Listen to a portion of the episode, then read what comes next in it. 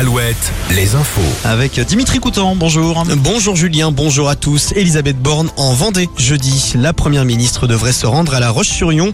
Selon nos confrères de Ouest France, il sera notamment question de la grippe aviaire et des possibilités de vaccination.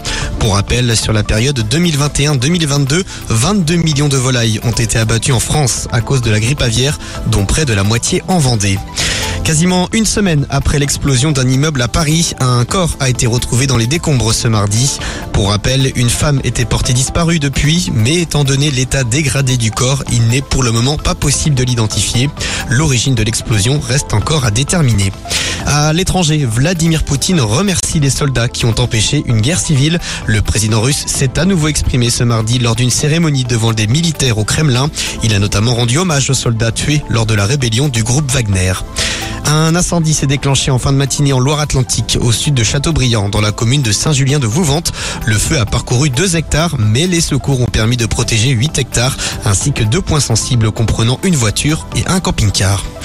Dans le Morbihan, une baleine à bosse a été trouvée piégée dans un filet au chenal de Port-Aliguin à Quiberon.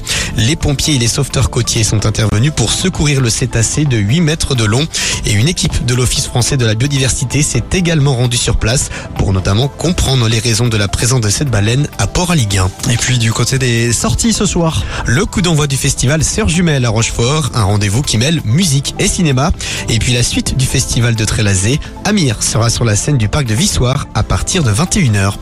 On termine avec la météo, toujours ce ciel légèrement voilé un peu partout dans le Grand Ouest. 20 degrés en ce moment à Brest, 24 à Saint-Nazaire, 25 à Limoges, 26 à Tours. Demain, ça devrait être un peu plus dégagé. Merci Dimitri, à tout à l'heure. Nouveau point sur l'actu, ça sera à 18h sur Alouette. C'est l'histoire de Lola qui cherchait une assurance pour son premier appartement. C'est aussi l'histoire de Frédéric, son oncle, qui lui a recommandé l'assurance habitation Banque Populaire.